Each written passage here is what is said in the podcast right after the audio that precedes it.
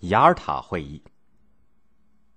一九四五年二月四号，苏联克里米亚半岛，雅尔塔。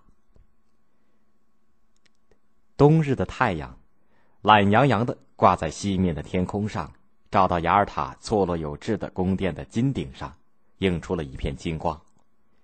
在这个苏联气候最宜人的城市当中，聚集着盟国当中最重要的首领们。他们将在这里决定了世界的命运。一队汽车缓缓的驶入了利瓦吉亚宫，站在宫殿门口的苏军将士整齐的“咔”一声，把立正姿势换成了持枪礼，同时用警惕的目光扫视着周围。汽车停稳以后，英国首相丘吉尔、苏联最高统帅斯大林先后从车子上走下来，丘吉尔手中的雪茄。和斯大林手中的烟斗相应生去，两个人尽管心里始终保持着对对方的高度警惕，但是脸上却始终洋溢着微笑。一阵寒暄之后，他们一起步入大厅。美国总统罗斯福因为行动不便，没有出门迎接，在大门口迎候两位首领的到来。下午五时，雅尔塔会议正式召开。斯大林舒适的坐在靠椅里。身子向后微微靠着，用缓慢沉静的语调发言了。我建议，由美国总统罗斯福阁下担任大会的主席。提议赢得了一片掌声，在掌声中，罗斯福挥手向大家致意，然后宣布会议开始。会议现场的气氛很活跃，战场上的胜利使每个人的情绪都很兴奋。西面，盟军挫败了德国一个月以前在阿登发动的反扑，正大踏步的向德国的莱茵河防线进攻。空军正在对德国全境的军事目标进行轰炸，重点是交通运输枢纽和鲁尔工业区。缺少燃料的德军甚至组织不起像样的撤退。东面，苏军发动维斯瓦河、奥德河战役，快速兵团的前进速度达到每天七十五公里。步兵也达到了每天四十五公里的惊人速度。过去，德国引以为豪的坦克集团军突破的速度，现在被苏军打破了。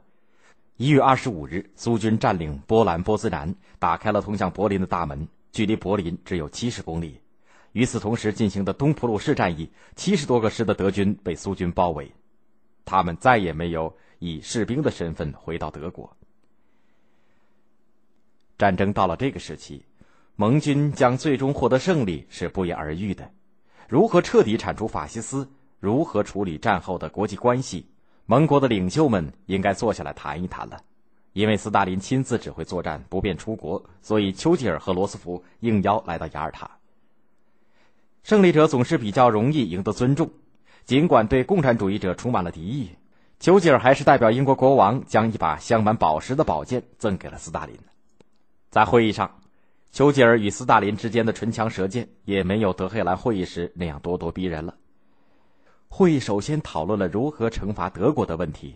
为了彻底铲除法西斯主义，三国原则上同意分割德国。丘吉尔这时从嘴角拿下了雪茄，用若无其事的神态突然提出：“我建议，对德国的分割占领当中，法国人应该占领其中一个部分。”斯大林听了，不禁一愣。心想，丘吉尔又在玩制约苏联的老把戏了。他压制着心中的怒火，语气平缓的对罗斯福说：“主席阁下，我们苏联认为，在打败法西斯德国的战争中，法国并没有起什么作用，不应该单独占领一块德国土地。”然后挑战性的看了丘吉尔一眼。罗斯福对两个人的言外之意当然是心知肚明，他也明白。丘吉尔的提议是符合美国利益的，于是赶紧出来打圆场。大元帅阁下，考虑到美国不会在欧洲长久的驻军，所以让法国协助英国压制德国还是可行的，请您再考虑一下丘吉尔首相的提议。看到罗斯福同意了丘吉尔的提议，斯大林悻悻的表示可以再考虑这个问题。他话锋一转，提出了德国的赔偿问题。在反法西斯战争中，苏联军民做出了巨大的贡献和牺牲，他们消灭了德国的法西斯主力，单独抵抗德军达两年之久。在战争中，苏联人民付出了沉重的代价，据不完全统计，死亡在两千万人以上。几乎每个苏联家庭都在战争当中失去了亲人，所以，战后德国必须进行赔偿。我们认为，只有这样才能对死难者的家属做一个交代。我们认为总数应该在两百亿美元左右，而苏联则要一百亿美元。德国可以用实物抵偿，包括粮食、工厂和矿山设备等。罗斯福刚在分区占领的问题上占了便宜，又知道苏联的要求并不过分。所以痛快的答应了，以苏联的赔偿方案为基础，在莫斯科组成一个三国委员会，具体解决细节问题。雅尔塔会议期间，这种三巨头出席的正式会议共进行了八次，除了一次是讨论军事问题以外，其余都是讨论战后德国问题和国际问题。由于本身的实力和在打败法西斯当中的作用，苏美成为大会的主宰，英国则不得不处于陪衬的地位。甚至在讨论苏联对日作战时，斯大林和罗斯福用了两个下午的时间，用私人讨论的形式完成了，没有邀请丘吉尔参加。罗斯福知道，在太平洋战场上，美军受到了日军的顽强抵抗，不少法西斯分子用自杀的形式向美军发动神风特攻。美国军方预计，要彻底打败日军，完全占领日本的领土，至少要牺牲一百万人。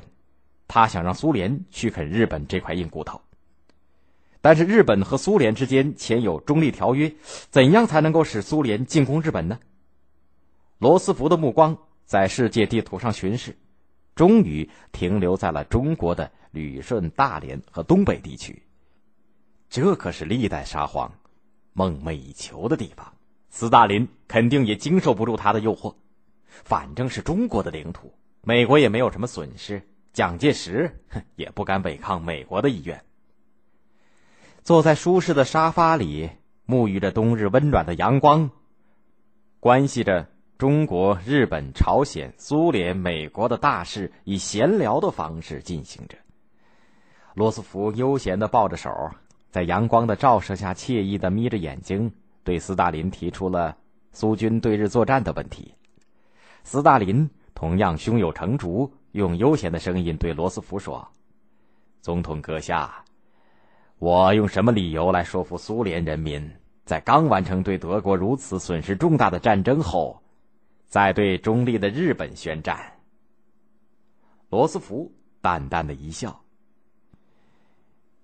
您认为旅顺、大连中长铁路作为理由够不够呢？”斯大林吐出了一口青烟。我认为加上外蒙和库页岛南部，大概差不多了。两人相视，都笑了起来。雅尔塔会议结束了，他基本上解决了战后德国的处理问题，基本划定了波兰的领土疆界，讨论了联合国的原则性问题，但背着中国政府，以出卖中国主权作为交换，达成了苏联对日作战的秘密协议。战后世界的基本格局。定型了。离开雅尔塔的时候，丘吉尔对协定不是很放心，毕竟他是在中国代表不在场的情况下签订的。斯大林微笑着目送丘吉尔登机离去，他倒是也一点也不担心。对蒋介石的国民党政府，他很了解。他心中喃喃自语道：“就是他们知道了，又能怎么样呢？”